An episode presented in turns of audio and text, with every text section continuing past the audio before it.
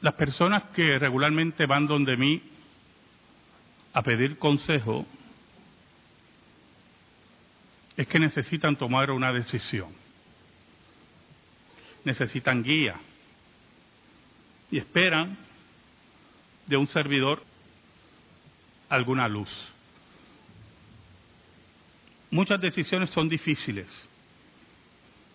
Son decisiones que van a causar dolor porque vienen o son el fruto de desarreglos anteriores. Y por lo tanto las soluciones son dramáticas. Si usted guía una motora a una velocidad fuera de control, como los locos que yo veo en Puerto Rico, o como dicen los muchachos, levanta la motora del frente, la goma del frente, huilea, y se resbala o pierde el control, las soluciones posiblemente no le van a agradar, entre ellas amputaciones, solamente porque desafió la física. Pero también me he dado cuenta que hay otro tipo de solución que a muchos se les está olvidando. Y que sinceramente, hermano, yo regularmente practico en mi hogar. Porque es lo que aprendí de Cristo. Tienen que orar. Tienen que encerrarse con Dios. Tienen que derramar su alma delante de Dios. Tienen que esperar la contestación de Dios. Oramos. Señor bueno, gracias te damos. ¿Dónde estuviéramos si no fuera por tu gracia? En esta hora, perdona nuestros pecados, porque te hemos sido infiel. Escóndenos bajo la sombra de la cruz y que tú seas proclamado. En el nombre de Jesús. Amén. Y amén. Ana, y nos vamos a la lectura de la liturgia en 1 Samuel 1 del 1 al 20, Ana tenía un problema, o varios problemas. El primer problema era su marido. Y usted dirá, lo que leímos nos dice que el marido la amaba, la cuidaba, pero su marido no entendía a la mujer. Número uno, era polígamo, tenía dos esposas. Y la poligamia trajo problemas graves a Israel, graves problemas a Israel no era el diseño de Dios y como el divorcio, como Cristo le dijo a los fariseos, Dios la toleró por la dureza del corazón del hombre. La otra esposa del Cana era una diabla. Martirizaba a Ana porque era estéril se burlaba de ella, la angustiaba. Por lo tanto, el problema básico aquí, inicial, era el esposo de Ana, que empezó una relación polígama y le daba regañitos a su otra esposa. Ahora, el versículo 8 nos habla de la profunda ignorancia del Cana en relación a la mujer. Y el Cana a su marido le dijo, Ana, ¿por qué lloras? ¿Por qué no comes? ¿Y por qué está afligido tu corazón? ¿No te soy yo mejor que diez hijos? No, ¿no entiendes que no? que en el Israel y en la revelación bíblica, la descendencia, la que la mujer, esa que produce en su vientre la vida, es prácticamente lo que dice la escritura de ser mujer. Y la esterilidad era mal vista en Israel. Era como una maldición de Dios. Él posiblemente hacerle una defensa a los hombres, ¿verdad? Para que después no me maten allá afuera. Él posiblemente afirmando la esterilidad de Ana, quería consolarla, decirle, mira, no puedes tener hijos, yo trato que tu vida sea lo mejor. Pero él no entiende que él no se compara a un hijo en el corazón de Ana. Por lo tanto, a Ana le quedaba un recurso y era su Dios. El Dios que controla la vida, que controla la muerte, que controla la reproducción, que controla todas las cosas y se dirige al templo, hermano, a pedirle a su Dios. No los dioses de barro, mudos, de piedra, sino el Dios vivo y verdadero que domina sobre todas las cosas. Y Ana hizo algo muy importante, que es una enseñanza para nuestras vidas derramó su alma delante de Dios. Y usted dirá, ¿qué usted quiere decirnos, pastor? ¿Se acuerda el himno? Dilo a Cristo. No hay otro amigo. Allí Ana abrió su corazón. Oiga, y le dijo a Dios sus pesares. Muchos de sus problemas, hermano es que no le oran a Dios. Y no entienden el gran misterio de la oración, hermano. Número uno, los que están anotando, anoten. La oración es el medio que Dios estableció para que habláramos con Él. ¿Oyó? No es lo que nos digan los paganos y los impíos allá afuera, ¿oyó? En la oración misma no hay ningún poder. Por eso los reformados no creemos en la oración. Nosotros creemos en el Dios de la oración. Porque los budistas también oran. Y los musulmanes también oran. Y los santeros también oran. Y oran a los demonios.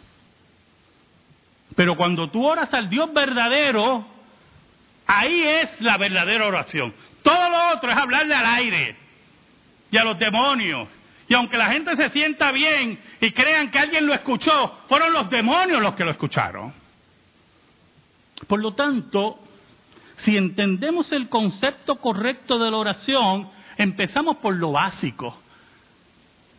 Es la forma que Dios establece para que usted hable con Él. Y entonces muchas veces yo he hablado con ustedes o con otras personas y cuando me dicen su problema, yo rápidamente identifico que no quieren orar. Porque me doy cuenta que lo que tienen que es hablar con Dios y esperar. Nada más. Pero como no queremos esperar, como queremos las cosas ahora como yo quiero, nos olvidamos de la oración. La oración implica sufrimiento. ¿Y por qué implica sufrimiento, hermano? Porque en ella le revelamos a Dios nuestros pecados y si usted no está sufriendo por sus pecados, tenemos un problemita, ¿oyó? Porque nuestros pecados nos tienen que doler. Porque ya somos propiedad de Dios. Y cuando somos propiedad de Dios, cuando le damos las espaldas a Dios en nuestros pecados, esos pecados cuando los derramamos en oración, nos tienen que doler. Por lo tanto, la oración va a implicar sufrimiento, búsqueda. Martín Lutero nos decía que la oración no es para cambiar la voluntad de Dios, Dios no cambia. La oración es para descubrir la voluntad de Dios para nosotros. Ana se acercó a Dios, derramó su alma delante de Dios, en sufrimiento delante de Dios. La Biblia nos revela, lo cual habla del increíble corazón de Ana, en ningún momento habló de la que compartía con su esposo. Yo me imagino a otra mujer diciendo, Señor, mata a esta. Pero Ana era otra cosa.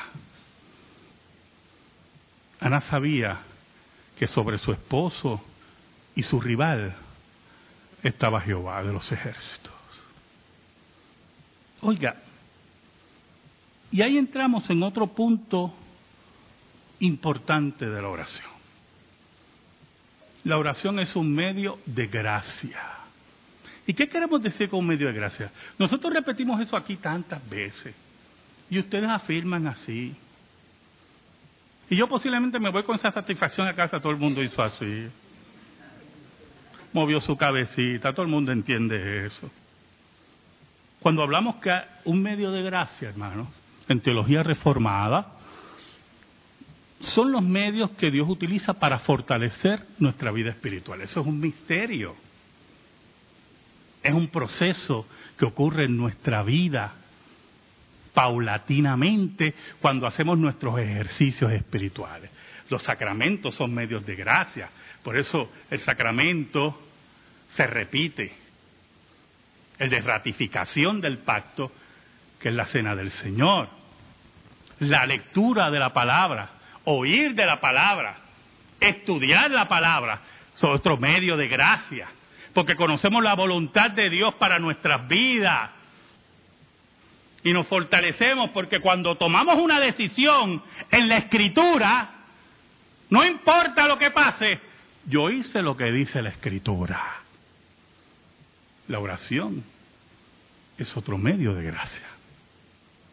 En ella el Señor nos fortalece espiritualmente. Y cuando vienen los problemas graves, usted va a ver que usted los enfrenta diferentes a como los enfrentaba, póngale cinco años atrás. ¿Por qué? Porque es un hombre y una mujer de oración y el Señor lo ha ido fortaleciendo en la oración, en la lectura bíblica, en los sacramentos para enfrentar los momentos que siempre van a venir a nuestra vida. Porque yo le digo a usted que eso es así. Yo puedo tener una semana, y se lo digo con el corazón abierto, yo puedo tener una semana chévere. Yo digo, mira qué bueno, no ha habido mayores problemas esta semana. Y de momento suena ese teléfono. Y el que está al otro lado, pastor, pasó esto. Y es increíble que los cinco días de paz en un solo minuto desaparecieron. Y muchas veces es orar. Por lo tanto, dice la escritura en el versículo 9, y se levantó Ana después que hubo comido y bebido en Silo, y mientras el sacerdote Elí estaba sentado en una silla junto a un pilar del templo de Jehová, ella con amargura de alma oró a Jehová y lloró abundantemente. Dios está ahí para escuchar tu ruego, ¿oyó? Para escuchar tus lágrimas, para escuchar tu amargura la amargura de Ana era diferente sitio. venía de su esposo, venía de su esterilidad, venía de su impotencia. Y allí se derrama delante del Señor. Pero es interesante la petición. Ella le pide a Dios, escuche bien, para que usted vea cómo es la entrega, cómo fue la entrega de esta mujer. Una mujer que tenía claras las cosas, hermano. Claras, hermano. Bien claras. Increíble la claridad de esta mujer. Señor, si tú me das un hijo, una mujer que quería un hijo, yo lo voy a entregar a ti. Y servirá en tu templo. Y hará voto nazareo, porque cuando la Biblia dice que no pasará navaja sobre su cabeza, es voto nazareo.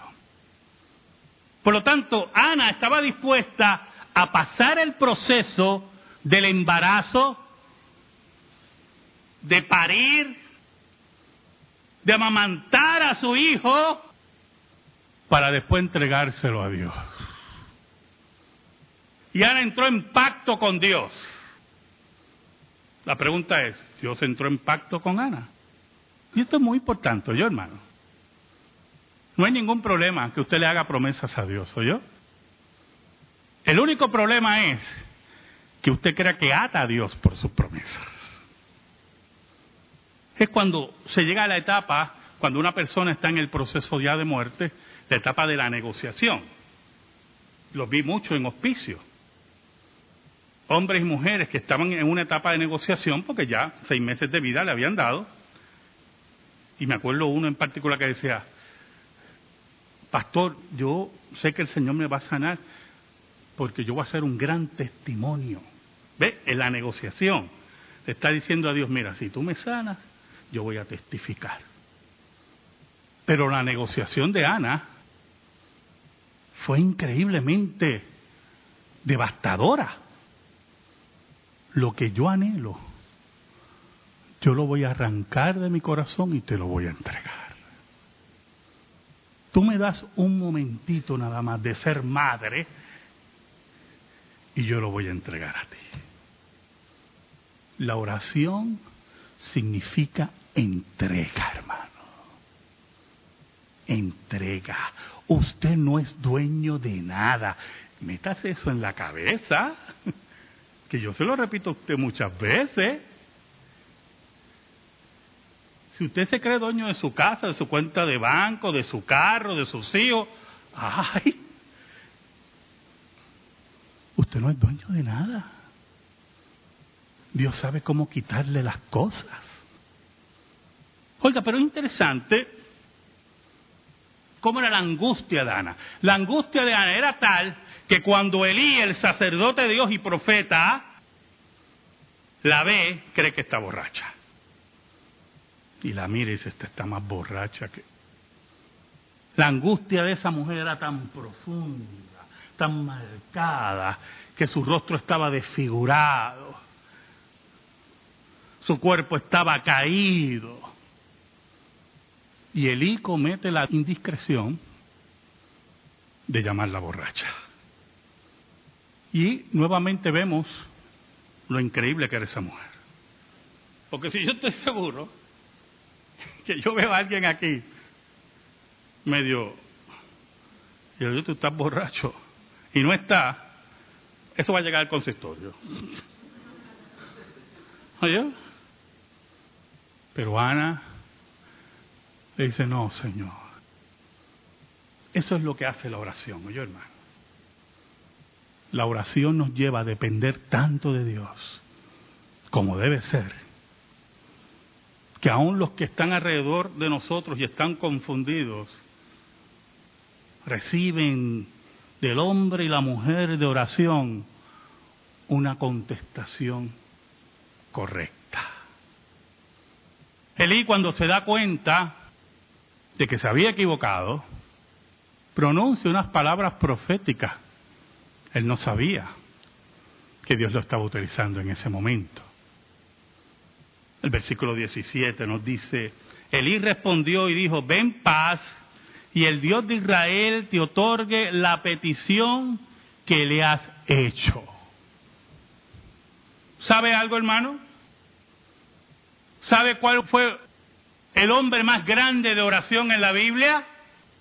Fue Cristo. Cristo se iba de madrugada a orar. Dios hecho hombre. Cristo era un hombre de constante oración, de búsqueda del rostro de su Padre. Aquel que en la divinidad tenía la convicción de que su Padre nunca lo iba a abandonar y buscaba en oración a ese Padre. En Getsemaní nos dice uno de los evangelistas que en oración perdió tanto las fuerzas que Dios envió un ángel para reconfortarlo. Va a llegar momentos de angustia en tu oración que vas a desmayar como desmayaba Ana, como desmayó Cristo, y Dios enviará el ángel para fortalecerte. Como lo hizo con Ana a través de Elí, y lo hizo el Padre a través del ángel que envió a Cristo a fortalecer. Y si Cristo necesitó en Getsemaní un ángel que lo fortaleciera, ¿cuánto más nosotros, hermano? Versículo 18 nos dice, ella dijo, halle tu sierva gracia delante de tus ojos, y si fue la mujer por su camino y comió y no estuvo más triste, y me llamó mucho la atención eso. Aquí entra algo muy importante del misterio de los elegidos de Dios. Oye, hermano. Cosas que solamente nosotros podemos entender. Los impíos nunca van a entender estas cosas. Ana recibió convicción de Dios que su oración había sido contestada.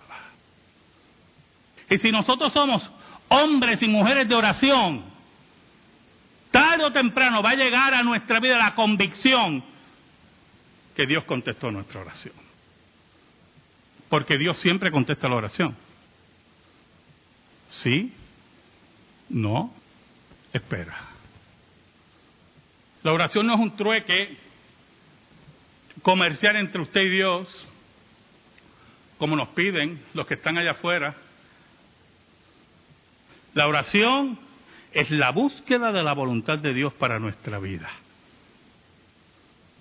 El versículo 19 dice, y levantándose de mañana adoraron delante de Jehová y volvieron y fueron a su casa en Ramá y el Cana se llegó a Ana, su mujer, y Jehová se acordó de ella. Esa forma de escribir, ¿verdad? Del judío, forma antropomórfica de Dios. Dios nunca se había olvidado de Ana. si no oras, si no derramas tu alma delante del Señor, si cada problema familiar tú vas a estar llamando al anciano, al pastor o al consejero pagano que haya por allí, y no llevas tus conflictos delante de Dios, complicas tu vida cristiana. Si no estás dispuesto a llevar el sufrimiento, a cargar lo que Dios ha decidido en tu vida, no conoces el misterio de la oración. Versículo 20 nos dice, aconteció que al cumplirse el tiempo, después de haber concebido a Ana, dio a luz un hijo y le puso por nombre Samuel, diciendo, por cuanto lo pedía Jehová. Y la esterilidad de Ana desapareció.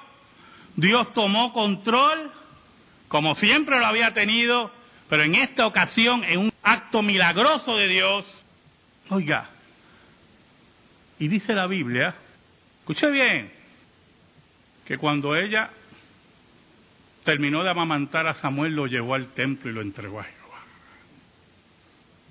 ¿Cuál es su tipo de oración, hermano? Señor, dame esto, pero es mío. Señor, resuelve este problemita, pero espera, tú sabes. ¿Sabe lo que ocurrió? Usted lo sabe. Ana subía todos los años y le llevaba algo a Samuel. Pero Dios, que vio la entrega de Ana en oración, su cumplimiento en el pacto que había hecho con Dios, la llenó de hijos. Porque el Dios que nosotros servimos es el Dios fiel que escucha. ¿Sabe algo, hermano? Samuel venía a sustituir a Elí y al par de delincuentes esos que Elí tenía de hijos. Había un problema, y esto es muy importante para terminar. Si usted quiere que sus hijos sirvan a Dios como debe ser, usted tiene que criarlos como dice la Biblia, no como usted le dé la gana. Samuel tenía un problema. Estaba bajo Elí, pero tenía un ejemplo bien malo en los hijos de Elí. Y Dios, que había elegido a Samuel para ser el profeta y el juez de Israel, tomó una decisión. Cuando Elí amonestaba a los hijos, ¿acuerda que una vez hablamos de eso, que le daba pan pan le dolía la mano a Elí? Dice la Biblia que los hijos no lo escuchaban porque Dios había resuelto matarlos. ¿Usted me? Pero no solamente era por el pecado de ellos, es porque Dios había elegido a un joven que estaba creciendo en la casa de Dios, que no podía ver el ejemplo de los hijos de Eli. Porque cuando Ana oró a Dios y le entregó a su hijo, ella le dijo para que fuera siervo tuyo en la casa. Y las dimensiones de lo que pidió Ana, ella nunca las vería. Samuel no solamente iba a servir en la casa, iba a ser el profeta de Dios y el juez de Dios. Y toda la estirpe de Elí iba a ser eliminada. Así son las dimensiones de la oración. Porque el Dios que nosotros servimos no se queda sin testigos y nadie lo puede derrotar.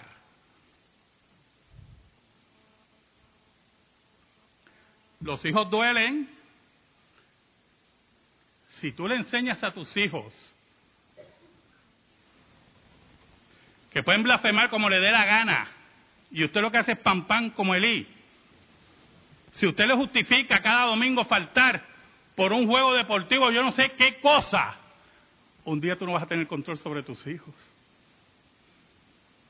Y como los criaste, así serán. Y harás como ocurrió una vez que vino una persona donde mí y me dijo, ¿qué voy a hacer con fulana? Me gustaría saber tu opinión. Ya la fulana tenía 17 años. Y era una pistolita sin registrar. Y yo la miré a los ojos y le dije, ¿Te acuerdas cómo la criaste? Porque yo me acuerdo. Lo que te resta es orar. Porque ya la perdiste. Solamente Dios te la puede salvar. Amén. Gracias te damos, Señor, por tu palabra. Y te pedimos, Señor, en el nombre de Cristo que esa palabra quede en nuestra vida y en nuestro corazón. En el nombre de Jesús. Amén. Y amén. Estamos en silencio, hermano.